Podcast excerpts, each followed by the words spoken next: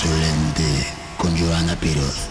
Una producción de We Rock. Esta es la segunda parte de la entrevista con Lino Nava. Pero a ver, o sea, y también es como que estoy metida mucho en estas, este, um, como unas conferencias y cosas que tienen mucho que ver como, como metafísica y demás. O sea, esta dimensión en la que estamos, la que llamamos la tercera dimensión, es una dimensión física. Y como que justo el, el valor o el, el premio de estar aquí es eso, es poderte tocar la mano, poderte ver, poderte dar un abrazo, este, poder tocar el piano, poder, ajá, o sea, eso conlleva pues también muchas limitantes, ya sabes, pero el, el, el, el esta dimensión es física y esta dimensión te permite tener todas estas sensaciones justo porque es física. En algún momento cuando se termine esta, esta, esta como que nuestra vida en, esta, en este lugar, trascenderemos no sé a dónde, pero sabemos que esta dimensión es tan, tan física que de repente se nos, hasta se nos olvida que hay cosas más allá y hay cosas más importantes. Pero la experiencia aquí es física, ¿sabes? Es física. Exacto. Y se me vino a la cabeza la canción que amo y adoro de Olivia Newton-John. Let's get physical. Physical. Yo la escuchaba muchísimo de chavita. Amo a Muchísima. Newton-John. Y era el video y estaban haciendo pesas Claro. y obviamente estaba guapísima y estaba haciendo así. Que la canción en realidad es Let's Get Physical. O sea, vamos a, a vamos coger. a- vamos a Nada más que lo estaban disfrazando. contacto, lo estaban ¿no? disfrazando con aerobics que estaban muy en boga en ese momento, pero es como Let's Get Physical, es vamos a tocarnos. Vamos a tocarnos. Totalmente. exactamente. Sí. Y tocándonos y eso, regresando un poquito a Pérez Prado, porque si seguimos con lo de tocarnos, podemos tocarnos. sí. que también es padre. Fíjate que tuve el lujo de tocar a Pérez Prado. Órale. Estoy cambiando de tema. No, no, no, no, pero, pero, sí. pero hablando de Pérez Prado, mi padre, que murió en el 2000, fue una historia ahí muy fuerte porque murió mi padre, murió media hora antes de que me subiera al escenario antes de dar un concierto. Y fue ah, una cosa muy fuerte, pero mi papá nos despertaba con Benny Moré, con Pérez Prado, con los Beatles, con eh, eh, la, Guillermo Tell de Rossini, con música, ¿no? A ver, chamacos, a la escuela. Claro. Y estábamos caminando muy cerca de Weird Rock, en la glorieta de la SCOP de la Secretaría de no sé qué cosa así, muy cerca aquí en Narvarte, Universidad, eh, etcétera. Muy cerca de Rock, donde estamos We platicando. y veníamos caminando con mi papá, eh, Mauricio, mi hermano intermedio, Alberto, mi hermano menor. Y de repente vemos un coche color como este. Menta, Así. verde menta. Algo así.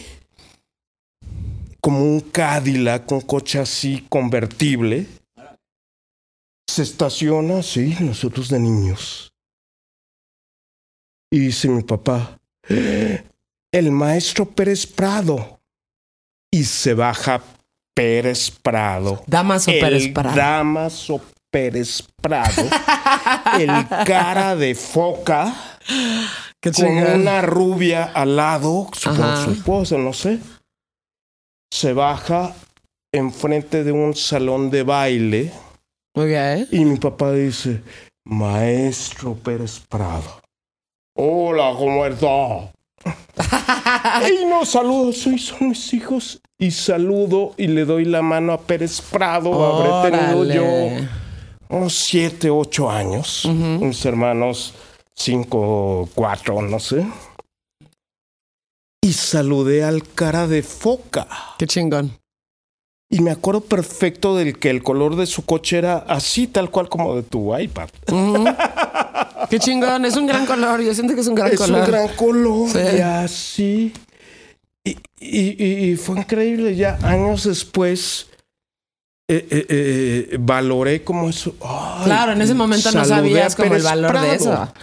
Pero, Pero ya sí. después me metí, mm, bueno, ya muchos años después, entré al conservatorio a tomar un, un curso de son cubano con Melón, del dueto Lobo y Melón.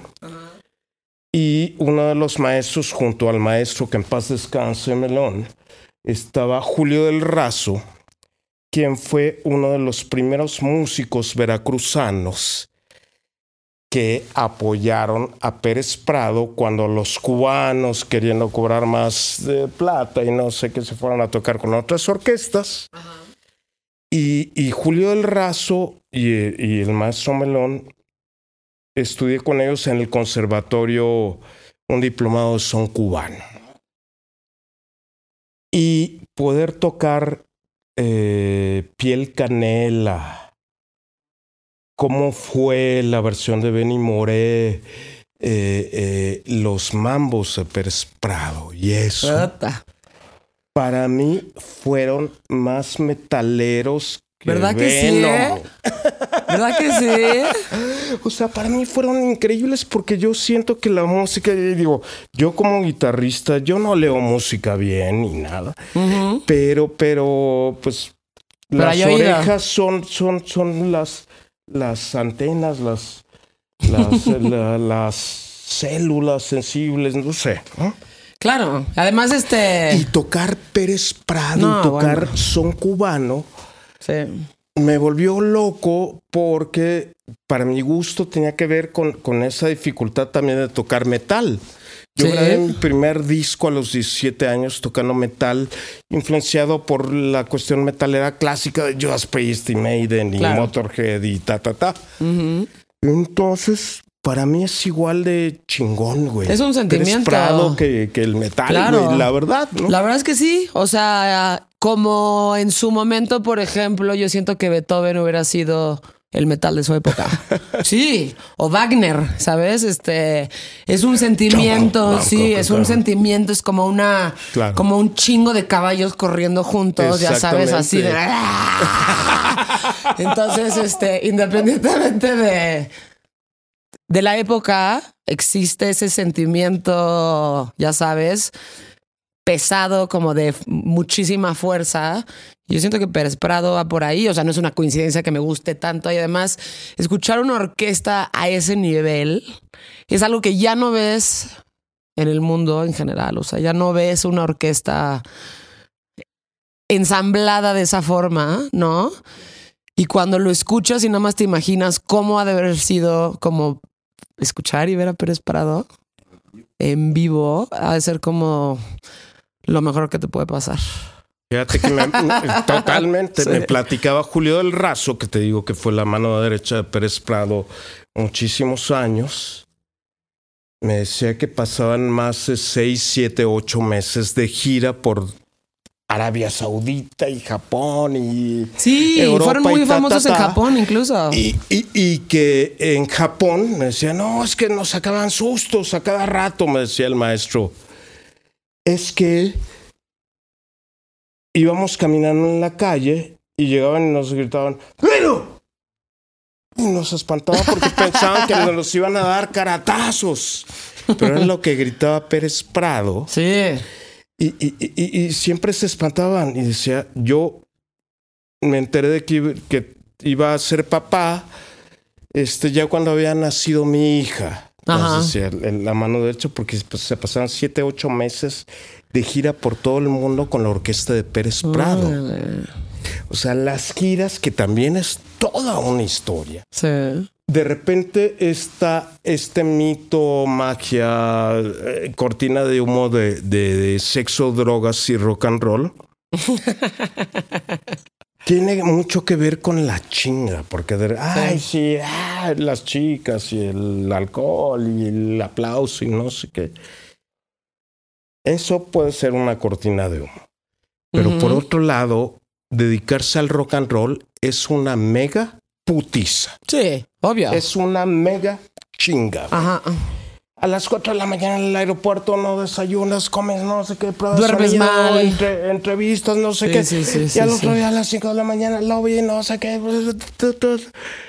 Eh, eh, de repente hay como cierta visión, digo, lo que acaba de pasar con Taylor Hawkins, ¿no? Así en Colombia, que no mames, qué, qué cabrón que, que tanta chinga se lleve tu vida, ¿no? Sí.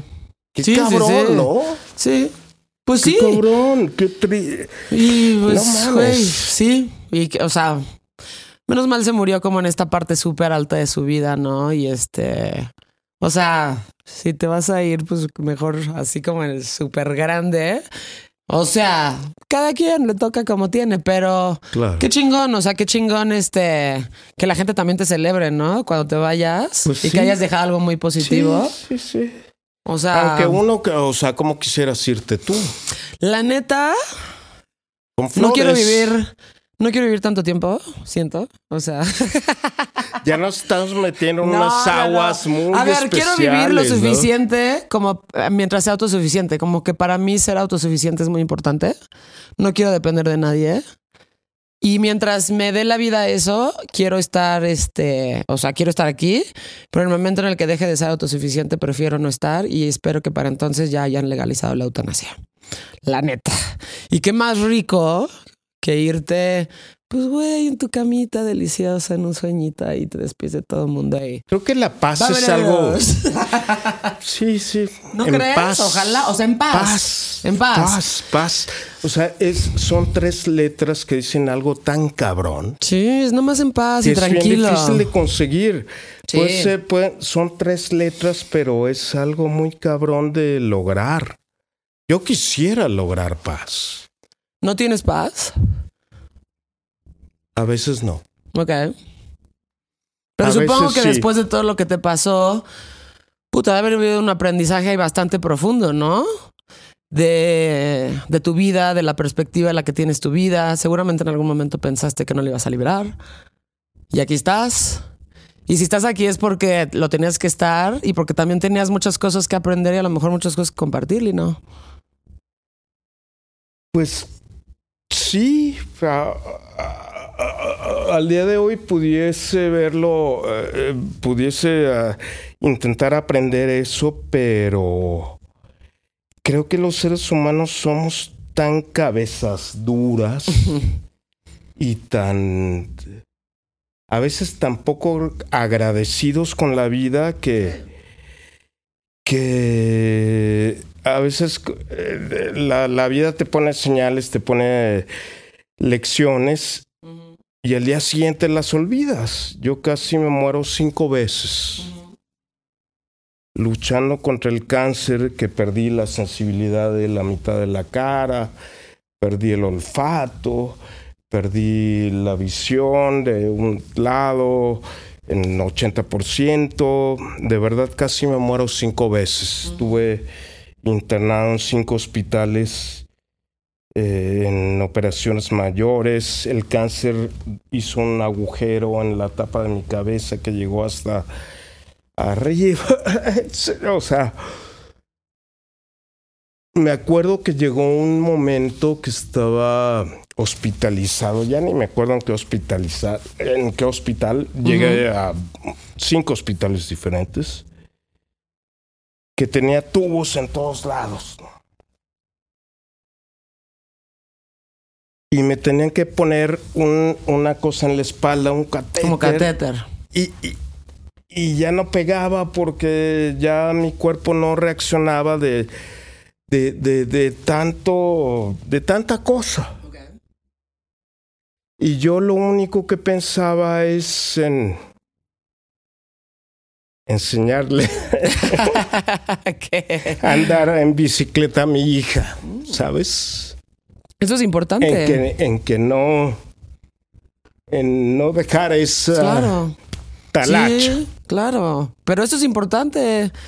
Eso es muy eso. importante. Lo que pensaba. Sí, claro. Y que estuvieras ahí para tu hija y que le pudieras enseñar a andar en bicicleta.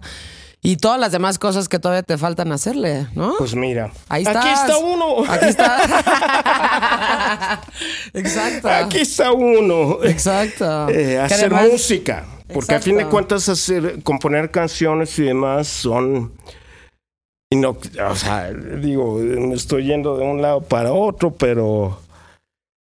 Pero creo que la música tiene ese poder catártico de liberar. Sí. Puedes tener encima de ti a un volcán.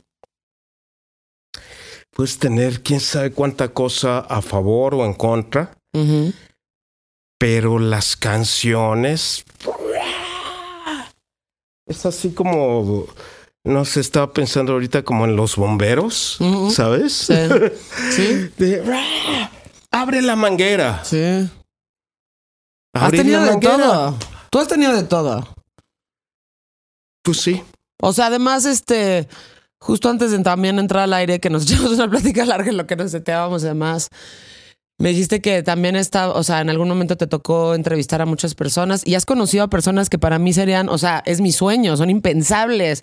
Te subiste a un escenario con Bjork, este, te fuiste a echar desmadre con Lenny Kravitz, este. No David mames, tienes, tienes, ajá, tienes un pinche bagaje que. Como que de, de cierta manera, cuando yo entrevisto a personas como tú, esa es mi manera de conectar con algo que a mí no, nunca me hubiera podido tocar, ¿sabes? O sea, este, uy, alguien que conoció a David Bowie, alguien que conoció a Ray Charles, alguien que te puede contar lo que fue la primera vez que vino Jim Morrison a México, ¿sí me entiendes? O sea, Sí, y sí. tú tienes este bagaje increíble de músicos y de personalidades que has conocido a lo largo de tu vida y además de todo, como tú pues te la- conocí a ti Sí. te estoy tomando la mano está increíble somos Sí. cadenitas somos Sí. cadenitas está increíble Y viviste una época muy prolífica y fuiste parte de una época muy prolífica de la música en México y la formaste. O sea, yo me acuerdo que yo estaba, ¿qué? En cuarto, quinto de prepa cuando oí Supersónico. Yo decía, órale, o sea, ¿qué está pasando? ¿Qué pedo con la música en México? Tantas bandas tan chingonas, todo lo que estábamos haciendo. O sea, siento que es un- tanto diferente ahorita. Pero viviste, yo creo que de las épocas más prolíficas y más chingonas del rock en español. Y fuiste parte de eso. Pues eh, afortunado. Sí. Agradezco. Agradezco. Así que de repente sonaba el teléfono. Hola. ¿Cómo estás, mi Lino? Bien, ¿quién habla? Gustavo Santolaya. Oye, este. Me pasó tu teléfono Rubén Albarrán para que grabes las guitarras eléctricas del disco Café Tacuba. Órale. Yo tenía una carcacha, un coche viejito, y yo solito cargando mi Marshall en mi Valiant 66, llegando a un estu- al estudio del hijo de Carmen Salinas, o cargando mi Marshall solito para grabar. Me he enamorado de una chica banda, no sé. No ¿no? mames, sí. Del primero, ¿no? Sí, a huevo. Ese disco también fue importantísimo. Como, wow, o cosas así. O, o- o- o que, eh, tocaban el grupo de metal, mi primer grupo. Entramos a un concurso que organizaba Rocotitlán o el Luco, algo así. Sí. Y bueno, perdimos. Perdimos. No y, pasa de- nada. y los jueces estaba ahí un greñudo así, flaco, alto. Se llama Saúl Hernández. y me dijo, mañana voy a tocar con un grupo que tengo que se llaman Los Caifanes. Vente. Y ahí voy en pecero hasta... Yo siempre de coyoacanense, Sí, sureño. sí. Y ahí voy hasta Naucalpan, Ecatepec, no, no me acuerdo. Y me ves este flaco alto, Hernández, Ujú. y, se- y me pone su guitarra y me pone a tocar. Cosas muy bonitas que, o sea, no, no quisiera sonar como sacando eh, las medallitas o el trapo, Ay, la pero madre, sí, ¿no? ¿y por qué no? Pero, Claro que sí. pe- pero hablando de momentos bien chingones de la música, de Claro. encuentros, ¿no? Claro, por supuesto. Así de. Así como tomarle la mano a Pérez Prado o, Sí. o haber grabado canciones este, padres y, y me siento de entrada muy agradecido. Sí, claro. Qué chingón. Qué chingón. O sea, este. Eres reconocido en México como un- pues, uno de los mejores guitarristas de todo el país. Hay un ch- chingo de guitarristas increíbles. pues.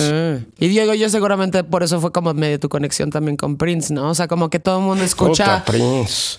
esta conexión, o sea, eh, eh, como compositor, como voz, porque él era absolutamente todo, ¿no? Además de ser un dios. Pero como guitarrista creo que era un tanto subestimado.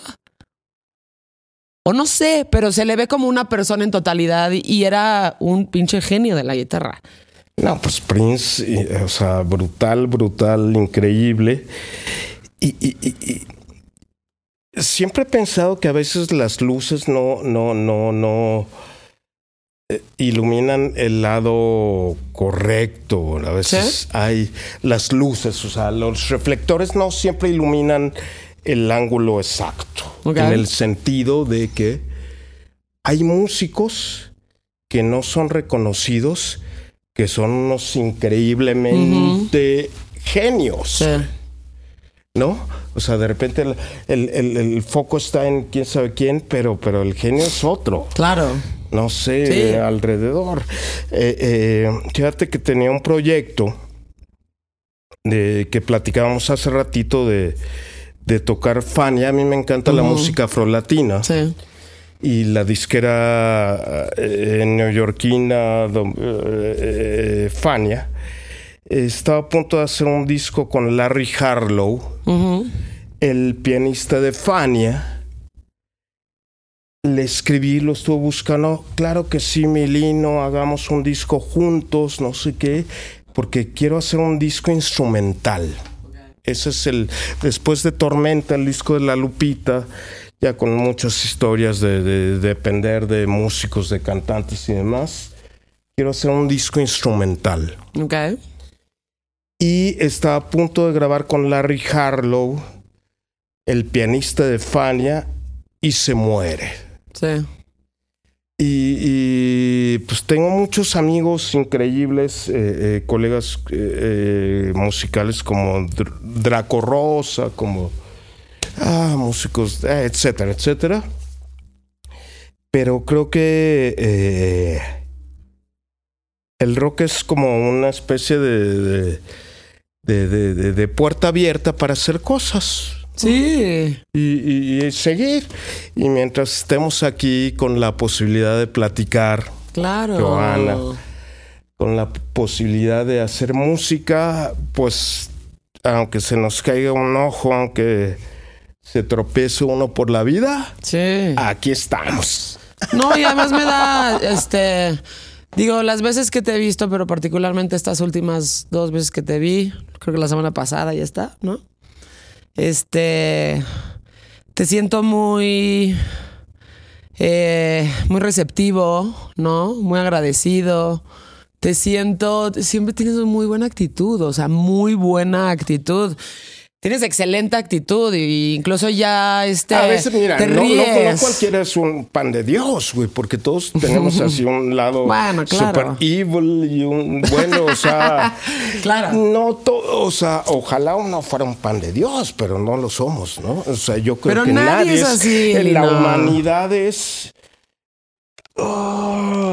bi- bipolar, es, es- es- Todo es así. ¿no? De hecho, Carl Jung hablaba mucho de aprender a caminar con tu sombra y de que mm, todos tenemos esta, esta otra parte. Y todo lo hay, y en las historias más grandes, o sea, que has escuchado, está como esta parte de luz y esta parte de oscuridad. Y no es que una sea buena y otra sea mala, porque así lo tendemos a nosotros a- como humanos a tener este como pensamiento binario. Una no existe sin la otra. Y lo Claro. que tienes que hacer es aprender a caminar o aprender a reconocer esta otra parte de ti Con tu sombra. y caminar junto con tu sombra y reconocerla y verla y hacer las paces con esta parte, ya sabes. Claro. Porque si no lo ves y no Claro. haces eso, como humano estás coartado. O negando sea, tu humanidad, exacto. ¿no? O negando tu humanidad. Digo, mucha gente igual no te lo va a decir en público, pero. Güey, ¿quién no ha tenido un pensamiento? O por lo menos voy a hablar como por mí, ¿no? Como de, güey, como de cosas súper malas o súper malévolas o de, ya sabes, como que veo un lugar o un puente y digo, ¿qué pasaría si nada más te avientas? Ya sabes. Y no es que lo vayas a hacer, pero simplemente forma parte de lo que estás pensando y de tus pensamientos. Y dices, no, no, no, no, no, ¿cómo? No pienses en eso. No, pues es parte de lo que eres. O sea, Claro. y lo tienes que reconocer y tienes que aprender a, a vivir con eso. Y no a satanizarlo como mucha gente lo hace. O sea, una no existe sin la otra. Y yo creo que somos como humanos más, este, mm, más completos. Claro. Si, si lo vemos desde las Si dos nos perspectivas. reconocemos. Exactamente, sí. Platícame de este disco, que además me acabas de regalar una copia. Y sé que están contadas, sé que están contadas, ¿no? Y que además este me, me, me, me firmaste. Porque a mí, para estas cosas son importantes para mí, o sea, como tocar esto y que vea esto. No tengo hijos, pero a alguien que valga la pena se le- les voy a dejar todo esto cuando me vaya en paz. Ese día en la eutanasia. y este. Y son este tipo de cosas como cuando tú recuerdas a Pérez Prado. O sea, aquí está, ya sabes, está este, este pedo está aquí. Tormenta es el nuevo disco de La Lupita, acaba Aquí de salir. poner. Está en todas las plataformas digitales, físicamente editado por Intolerancia. Y son 10 canciones inéditas. De repente yo tengo mucho conflicto con esta cuestión de los autotributos y de el rock en español, a tocar los éxitos de hace 20 años. puta. A mí, la verdad, prefiero ver hacia adelante que hacia atrás. Totalmente, de acuerdo. Eh, eh, eh, cada quien, ¿no? sí. Es- un disco que yo produje, que grabé en mi estu en dos de mis estudios y en, y en otro estudio en Cuernavaca, Soga, y el maestro Héctor Quijada, mi hermano, cantando. Son canciones que hablan de cuestiones. eh, creo que es un disco como muy eh, de cosas de adentro, pero que tienen un, un, un, un celofán, por así decirlo, musical particular, porque me encanta el high energy, me encantan Ah, los ¿sí? guitarrazos, me encanta el reggae, me encantan cosas así, y tiene que ver musicalmente con eso. Órale. Me encantan, yo soy como un tecladista frustrado. Me ¿Ah, encantan sí? los sintes. Colecciono sintes y en la casa de ustedes tengo un Steinway de 1912 y tal. Lo acabo de ver en una de tus historias y dije, ¿qué ta, ta, ta. piano? Me encantan los instrumentos. Es, Sí. eh, no tengo coche. Ok. Yo tampoco. Eh, no tengo cosas así. O sea, te lo juro que ah, es que tengo depende jeans de. del súper. ¿Sabes? ¿A O qué sea, le das valor, sabes? Pero de instrumentos ahí sí no escatima uno. Sí, pues es que uno encuentra que le da valor, ¿no? Le das valor a tus discos, le das valor a tus instrumentos, le das Los valor discos. a, a tus libros, ¿no? Sí, Claro. libros. Creo que es lo único en lo que gasto, como discos, libros, algo de arte, ¿no? No tengo ni una bolsa, ni una. O sea, tengo Qué padre. Pero Seis tienes tenis unas- y ya. unos calcetines increíbles de Berlín. Tengo unos calcetines de Berlín. Mira. Exactamente. La verdad es que somos elegancia. ¿Tú crees? Y yo. Mi mamá no opina lo mismo.